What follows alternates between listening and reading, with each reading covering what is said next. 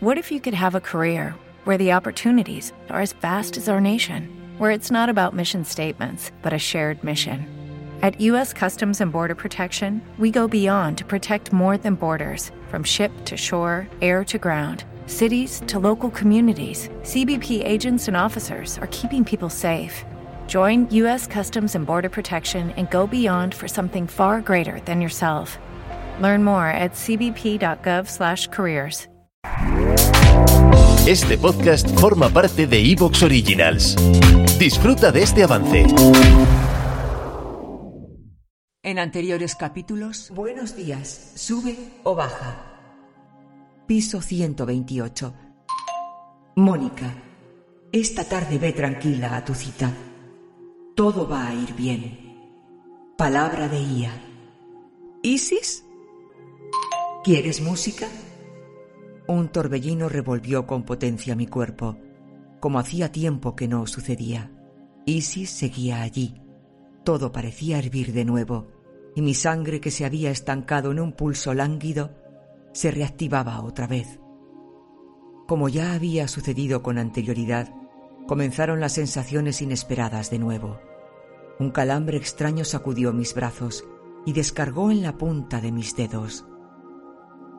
Sentí una mezcla de dolor y frío, y cuando miré para averiguar qué me había sucedido, me dio la impresión de que, por unos segundos, mis manos se habían vuelto metálicas. Un brillo plateado las hizo refulgir bajo la luz del ascensor, y al cerrar el puño noté una cierta rigidez que me lo dificultaba. Parpadeé con fuerzas y volví a mirar. Mis manos volvían a ser de carne y hueso. Casi había olvidado los sucesos extraños que me rodeaban cuando interactuaba con Isis.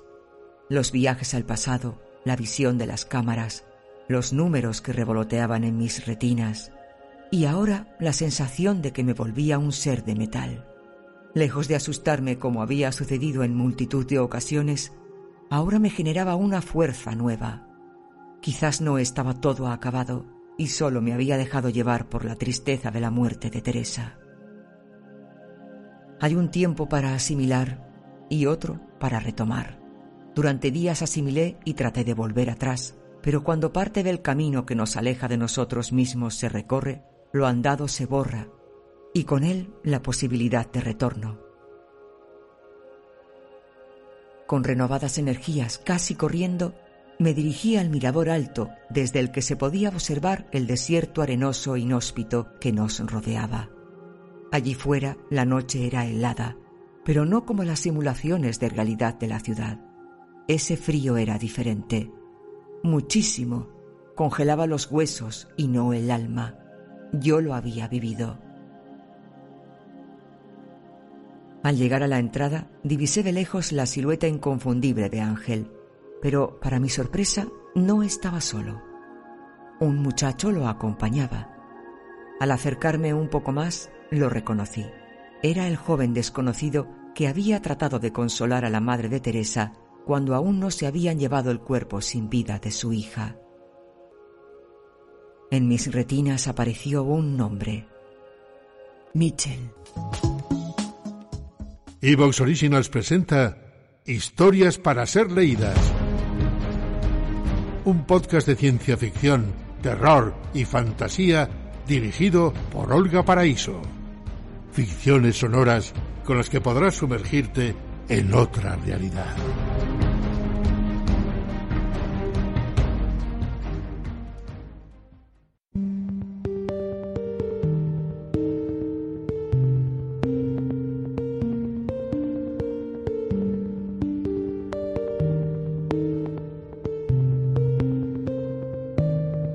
Viajes verticales.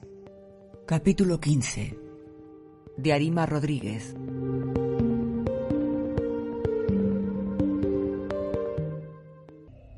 A medida que me aproximaba Ángel y al joven que lo acompañaba, notaba los latidos de mi corazón cada vez con mayor fuerza golpeando mi caja torácica. Mis sienes parecían casi explotar, y sin necesidad de mirarme en ningún espejo, Sabía que mis mejillas estaban encendidas de emoción. La historia se reactivaba. La IA me había hecho un pequeño guiño. y una persona nueva aparecía en acción. Aunque tras el fallecimiento de Ari quise apartar todo aquello de mi mente, me daba cuenta en ese instante de que las ganas de crear algo nuevo nunca se habían ido del todo y que, sin darme cuenta, una esperanza diminuta había quedado prendida en algún rincón de mis deseos.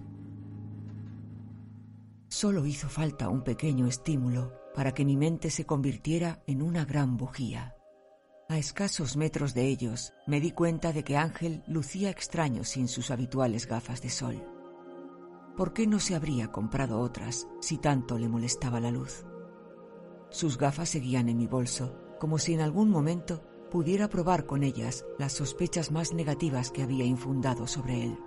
Aunque, a decir verdad, tampoco me había molestado en hacer averiguaciones sobre la función de las lentes o la composición del cristal oscuro. Su mirada fría sonrió al verme, o al menos eso me pareció. Me saludó con afecto, todo el que era capaz de mostrar, así que tampoco es que diera saltos de alegría se podría resumir en una leve sonrisa y un ademán de abrir los brazos en señal de bienvenida. Tras esto, me presentó al muchacho que lo acompañaba, que en efecto se llamaba Mitchell, como pude ver en mis retinas mientras me acercaba a ellos. Una vez hechas las presentaciones y sin rodeo alguno, la conversación fue de inmediato al centro del asunto que nos había reunido allí. Según me contó Mitchell, había colaborado con Teresa Silva, Ari, en la creación del programa Aristóteles. Tras terminar el diseño y haberlo insertado en la IA que su padre había creado, ella salió de su vida sin dar señales ni explicaciones. Incluso contaba Mitchell que dejó de saludarlo si en algún momento coincidían en la calle o en algún otro lugar. Por más que él le rogó que le diera alguna justificación por su actitud, ella nunca se la dio se limitó a pagarle una suma importante de dinero por su aportación en el programa, y con eso zanjó cualquier vínculo entre ambos. Supuso que al tratarse de un asunto ilegal que atentaba además contra la empresa más poderosa de la ciudad, Teresa había decidido que cortar cualquier tipo de contacto sería lo idóneo para ambos. Sin embargo, él siempre pensó que unas pocas palabras habría sido lo más adecuado ya que, si bien no llegaron a intimar demasiado durante el trabajo, sí que tenían una relación cordial y agradable. La expresión de melancolía que adoptó el joven mientras me contaba en qué consistía su vínculo con Teresa coincidió con la que tenía el día en que lo vi por primera vez, aquel día trágico, en el que trataba sin éxito de llevar consuelo a la madre de su amiga. Mi cabeza, que solía trabajar a una velocidad endiablada, me susurró que Mitchell no nos estaba contando todo. Sus palabras no coincidían con el mensaje que lanzaban sus ojos. Aunque quizás yo confabulaba en exceso, ya que no conocía al joven de nada. A lo mejor su mirada era siempre así de triste. A pesar de mi desconfianza, necesité decirle algo que pudiera hacerlo sentir mejor. Mitchell, Ari, o sea, Teresa solo hizo eso con el fin último de protegerte. Es obvio que cualquier persona que tenga algo que ver con el programa Aristóteles está en riesgo. Estoy convencida de que te apreciaba. Asintió tras mis palabras sin despegar los ojos del suelo. Esa actitud reafirmó aún más mi presentimiento de que se guardaba información, aunque casi con total seguridad no sería relevante para el asunto que nos había reunido allí. Seguramente era algo de índole personal. Teresa era una mujer inteligente, decidida y guapa. No tendría nada de excepcional que a Mitchell le gustara. Antes de mi llegada, Ángel debió de darle algunas explicaciones sobre todo el asunto, y si había formado parte del diseño del programa, desde luego no era ningún tonto. Anoté en mi cabeza que durante nuestra conversación no debía infravalorar al muchacho que tenía delante de mí, a pesar de su aspecto juvenil y descuidado y ese aire triste que lo acompañaba. Yo seguía sin comprender por qué motivo Ángel lo había inmiscuido si era evidente que el plan era suicida y que no tenía ni una sola posibilidad de salir adelante. Y más aún cuando la propia Teresa había decidido que Mitchell no debía formar parte de él. Pensé de inmediato que Ángel añoraba tanto como yo la sensación de estar vivo y de pelear por un objetivo, por muy loco que éste fuera. Me invadió la tristeza. Aquel joven tenía mirada de buena persona y constantemente sonreía nervioso. Era evidente que se trataba de un chico tímido y tranquilo, bondadoso, y que, con mucha probabilidad, no tenía motivos para meterse en tales problemas.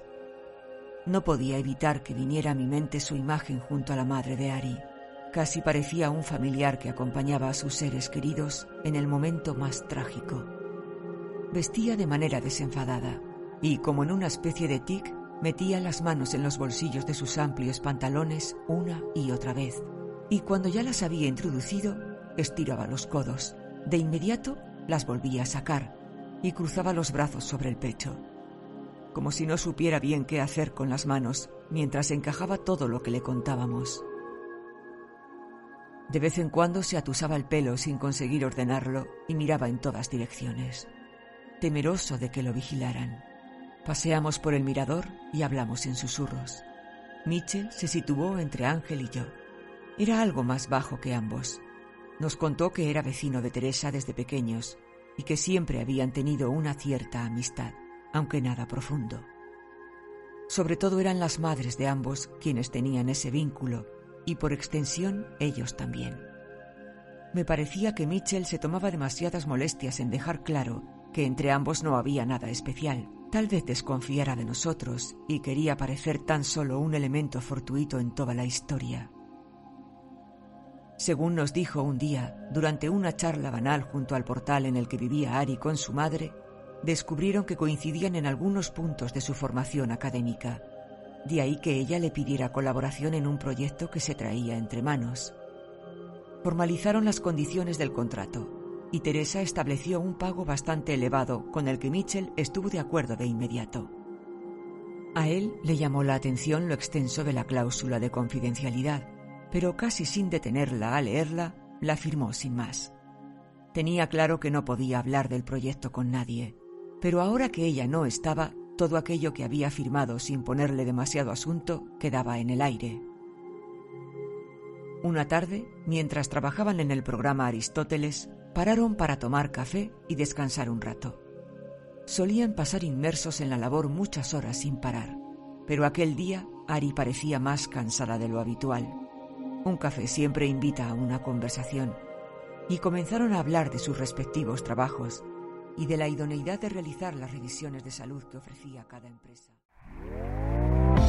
¿Te está gustando lo que escuchas? Este podcast forma parte de Evox Originals y puedes escucharlo completo y gratis desde la aplicación de Evox.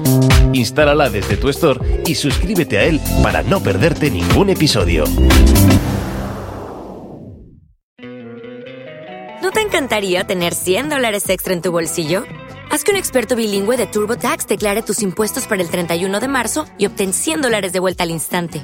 Porque no importa cuáles hayan sido tus logros del año pasado, TurboTax hace que cuenten. Obtén 100 dólares de vuelta y tus impuestos con 100% de precisión, solo con Intuit TurboTax. Debes declarar para el 31 de marzo. Crédito solo aplicable al costo de la presentación federal con TurboTax Full Service. Oferta sujeta a cambios o cancelación en cualquier momento.